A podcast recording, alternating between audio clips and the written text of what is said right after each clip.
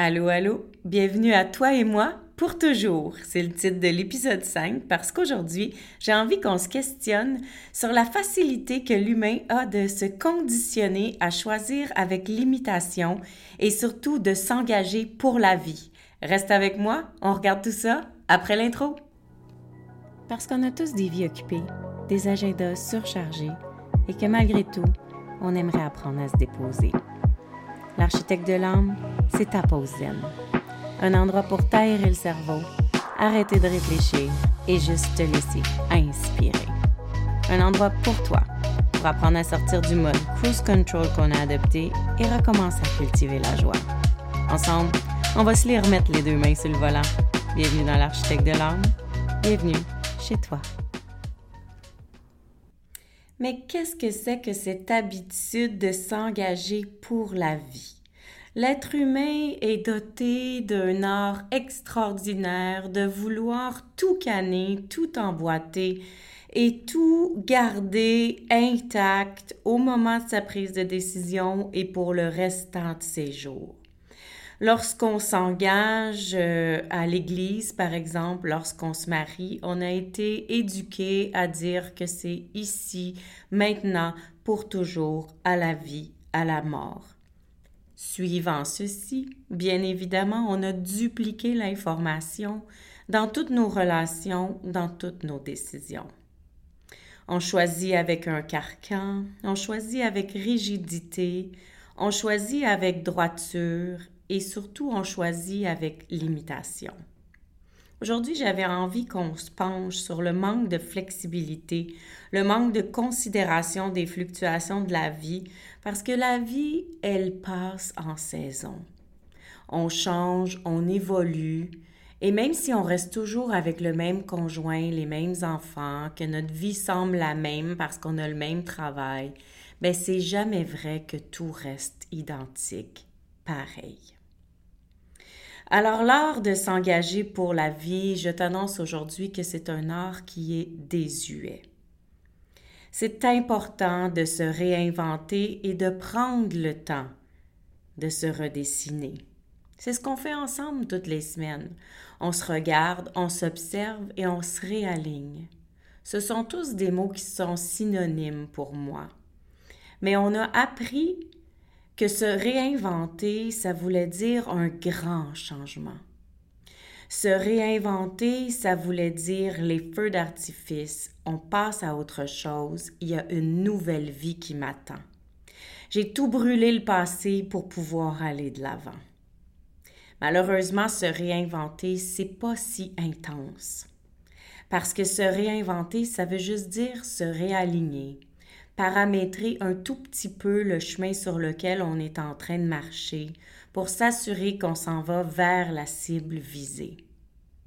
On manque de flexibilité dans nos façons de faire parce qu'on n'a pas été éduqué à mettre de la douceur dans la structure. Est-ce que pour toi, douceur et structure, ça va ensemble? Et pourtant, c'est tellement complémentaire. Rien t'empêche d'avoir une structure de base, un plan, une organisation, des cases horaires, exemple, dans ton agenda, ou vraiment des choses préétablies, comme un peu les gens qui savent exactement qu'est-ce qu'ils vont manger dans la semaine. Est-ce que ça veut dire parce que sur ton papier, sur ta réflexion, tu as décidé que tu faisais un pâté chinois le mardi, que c'est ça que tu vas être obligé de faire? Non. Alors la flexibilité dans la structure, c'est exactement la même chose. Tu peux avoir un horaire idéal, un horaire visé, un plan qui te convient, que tu sais que tu es à ton maximum de joie et de plaisir quand tu fais ce plan-là, tout en respectant que dans la vie, il y a des imprévus tout en respectant que dans ton corps, des fois, il y a plus ou moins de fatigue, et tout en respectant qu'avant de faire des choses ou t'engager dans un projet, tu dois aussi dealer avec l'énergie des autres personnes qui s'impliquent dans ce projet. Alors, qu'est-ce que ça veut dire d'apporter de la flexibilité dans l'horaire? Ça veut tout simplement dire que je sais à peu près ce que j'ai envie d'accomplir et je me donne le droit d'en faire un peu plus ou un peu moins dans mes journées, dans mon mois, dans mon année. De me donner le droit de déplacer des trucs pour amener de la place à la nouveauté, à la spontanéité. Pour laisser le droit à mon corps d'être fatigué, d'en faire moins une journée, en sachant que la semaine où je vais aller mieux, où je vais avoir un peu plus d'énergie, je vais en faire un peu plus. Ce qui est intéressant avec cette technique, c'est que tu n'as pas besoin de choisir entre X ou Y. Tu peux choisir les deux.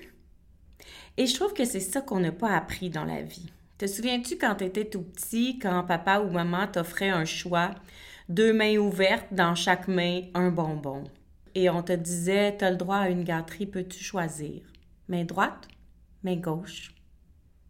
Et si on disait, ben, les deux mains, on se faisait dire, ah, franchement, t'en veux donc bien beaucoup, t'es donc bien égoïste, tu penses pas aux autres, peut-être que les autres aussi en veulent.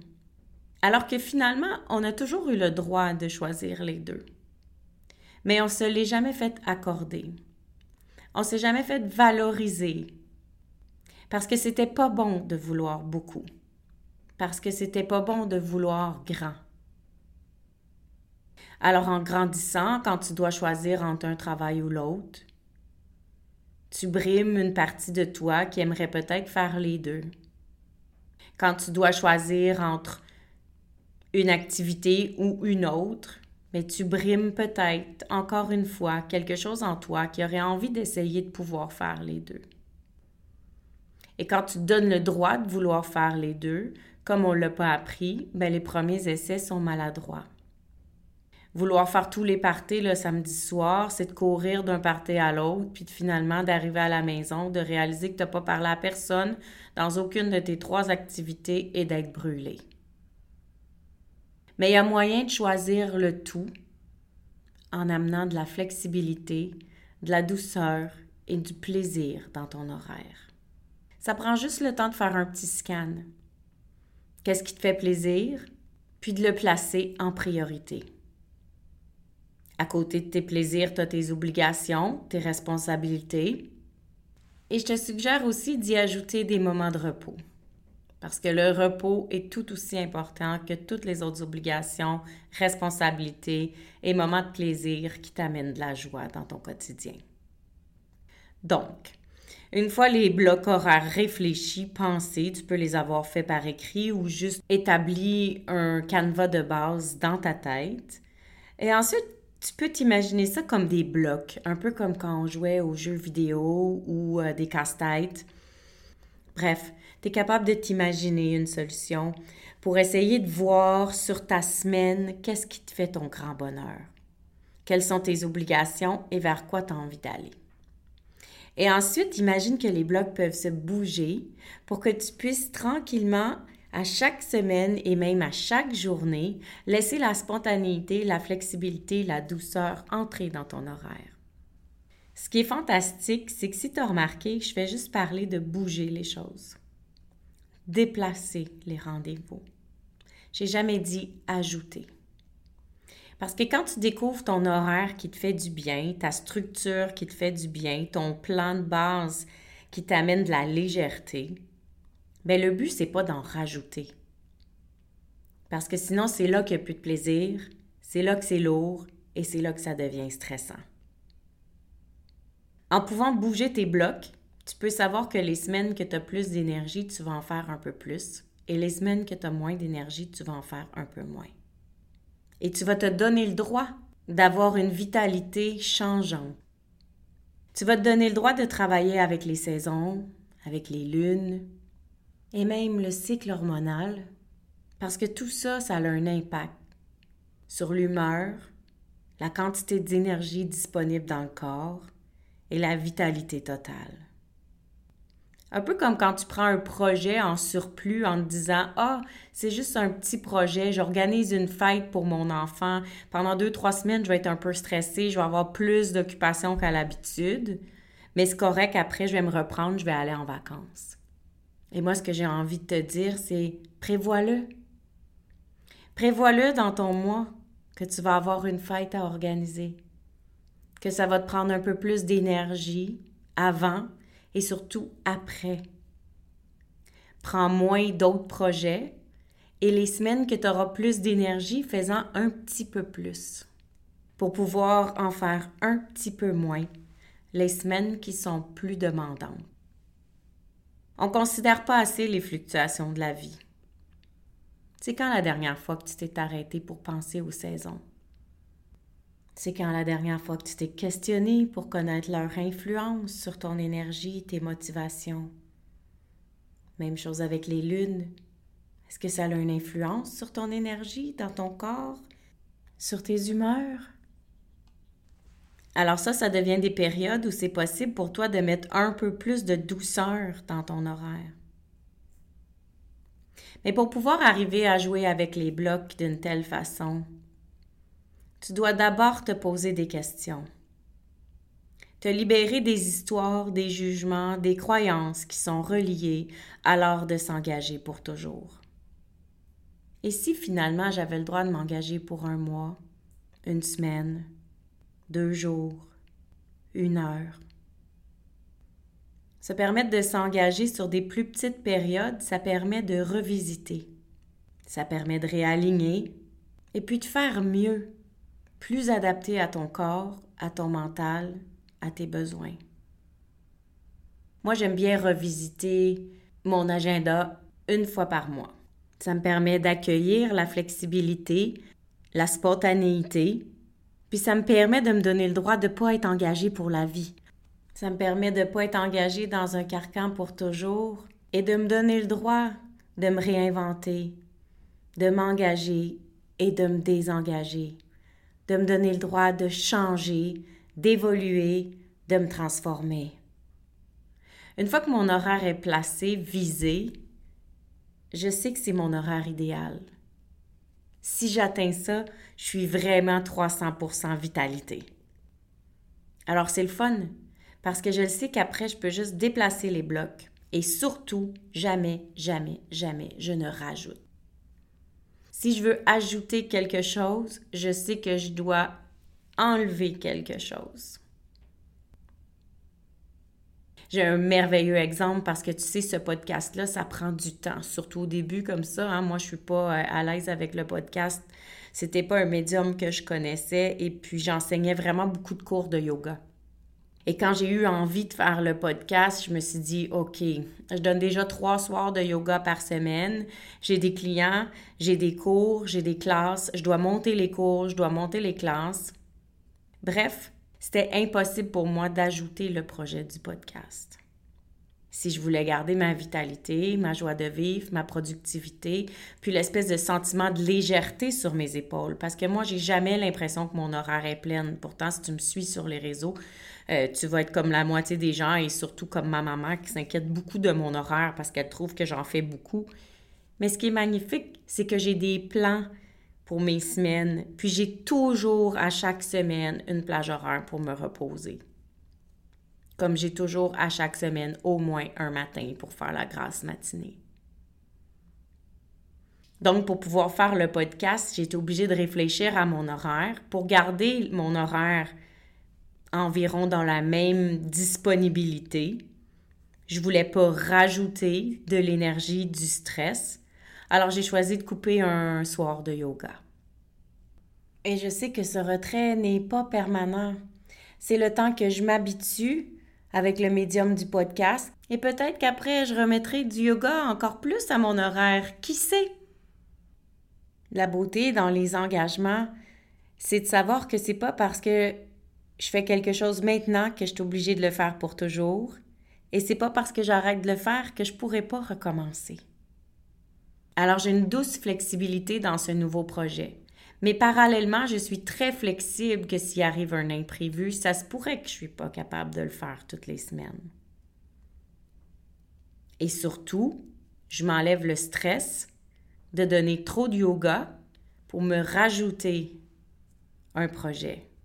Alors quand je m'assois avec mon micro, c'est le bonheur. C'est vraiment le bonheur parce que ça ne me prend pas plus de temps dans mon horaire, ça ne me prend pas plus d'énergie dans mon corps et ça me permet de toujours rester dans cette joie de venir partager avec toi. Parce que je sais que quand je vais prendre un peu plus d'aisance, ben, je vais être capable de mettre moins de temps sur les enregistrements et la production du podcast. Puis je vais peut-être être capable de prendre un cours de plus. Alors c'est magnifique parce que tout le monde est content. C'est comme une situation win-win pour mon corps physique, pour mon corps mental, puis pour mon entourage aussi. Parce que quand j'ai pas l'impression d'aller travailler, je suis toujours légère avec le sourire et ça donne envie de me côtoyer. C'est la même chose pour toi, quels qu'en soient tes projets. Parce que quand la légèreté s'installe, tout est tellement plus facile. Mais comme je te disais, on n'a pas appris à s'engager pour des petites périodes et surtout, on n'a pas appris à se désengager. Alors, une fois engagé, on pense que c'est pour la vie parce que c'est ça qu'on a appris quand on était tout petit. Et là, je veux juste prendre le temps de faire une petite parenthèse. Je suis pas en train de te dire de te désengager à tout vent non plus, mais d'être conscient quand tu fais un choix, d'être conscient de ta responsabilité face à ce choix et d'arrêter surtout de croire à cette histoire qu'on doit être engagé pour le restant de notre vie, pour le restant de nos jours, dans une droiture, dans un carcan, dans une rigidité inflexible. Et ça serait vraiment le fun de pouvoir se libérer de cette histoire-là pour retrouver notre identité, reconnecter à nos vraies valeurs et apprendre à se désengager. Parce que c'est pas mal de se désengager, ça veut juste dire s'écouter. Entendre nos limites, entendre les messages du corps et s'autoriser à être assez important pour se respecter. C'est sûr que pour apprendre à se désengager, faut commencer par la base. Comment s'engager? La plupart du temps, on a des attentes. On n'est pas dans un engagement réel. On voit un résultat et on vise le résultat. Que ce soit un engagement avec toi-même ou avec quelqu'un d'autre, le focus est sur la finalité. Mais un engagement, c'est d'exprimer clairement les désirs et les besoins pour aller vers le but visé. Et c'est pas parce qu'on veut quelque chose que les autres autour doivent se mobiliser pour qu'on l'atteigne. Alors surtout quand on s'engage avec une tierce personne, c'est important d'établir clairement si on se comprend. Faire des demandes claires, c'est d'exprimer nos besoins et de demander à l'autre dans quelle mesure il est capable de nous aider pour combler ce besoin. Puis ensuite établir des conséquences s'il y a eu un engagement qui est non respecté parce que la première partie est souvent facilement faite. Mais quand l'engagement n'est pas respecté, on vit des frustrations et ça s'arrête là. Ça peut faire une chicane, ça peut créer de la colère intérieure, ça peut créer de l'accumulation. C'est juste le manque de conséquences. Et quand je parle de conséquences, je parle pas de punition. Trop souvent, on fait pas d'engagement parce qu'on pense qu'on doit punir si l'engagement n'est pas respecté. Mais tu sais, si on fait une entente d'aller au cinéma un vendredi soir et qu'à la dernière minute, tu dois changer ton engagement parce que tu dois travailler ou il y a une circonstance qui fait que tu, dois te désengager, mais peut-être que la conséquence, ça va être tout simplement que je vais devoir aller au cinéma toute seule. C'est pas obligé d'être gros les conséquences, mais en y pensant d'avance, en l'établissant d'avance, ça évite la déception. C'est penser aux hypothèses de ce qui pourrait arriver et déjà s'y préparer pour éviter les mésententes et surtout s'ajuster dans le respect de chacun. Alors toi et moi pour toujours, j'espère que tu sais que c'est une phrase qui a plus de place dans cette nouvelle société. L'art de s'engager pour la vie, ça n'apporte plus de bonheur, ça apporte du stress et de la pression. L'idéal, c'est de se remémorer que tout de la vie est en constant changement, en constante transformation. Toi aussi, tes décisions aussi, tes envies aussi, peut-être même tes limites du jour, et peut-être qu'une bonne décision dans laquelle tu t'es engagé ne te convient plus parce qu'au moment où elle arrive, tu t'es transformé. Si tu as envie d'aller encore un peu plus loin avec tous ces grugeurs d'énergie, ces formes pensées qui nous enlèvent la vitalité, je t'invite à te joindre à nous dans l'atelier de 3 heures, un atelier en ligne, dans la série On jase, où on va parler vitalité et énergie. Dans cette série, on va découvrir ensemble les cinq plus grandes sources de perte d'énergie et des moyens concrets pour y remédier. Tu en ressortiras assurément l'âme léger. Alors je t'invite à consulter le www.melcymélanie.com pour tous les détails. D'ici à ce qu'on se retrouve, je te dis écoute ton feeling. À tout bientôt. Ah, gratitude fois mille d'avoir été ici. Ça me fait tellement plaisir de jaser avec toi. J'ai déjà hâte au prochain épisode. Entre-temps, si tu as envie d'encourager l'architecte de l'âme, va sur ta plateforme d'écoute préférée, laisse-moi un commentaire ou des étoiles. Puis surtout, abonne-toi pour ne rien manquer. Si tu as envie, tu peux aussi partager l'épisode pour m'aider à me faire connaître. Place-le dans ta story en me disant ce qui t'a le plus touché aujourd'hui. N'oublie pas de me taguer melcy.soul.architect pour que je puisse aller liker et te répondre. Je voudrais aussi prendre le temps d'ajouter mes gratitudes pour toi, de m'avoir écouté, mais surtout que tu aies pris le temps, ce temps-là, pour toi. C'est grâce à ces quelques minutes de concentration sur toute autre chose que le brouhaha de la vie que ton âme se relâche et s'aligne. Et pour ça, je dis bravo. À tout bientôt. Love, Mel.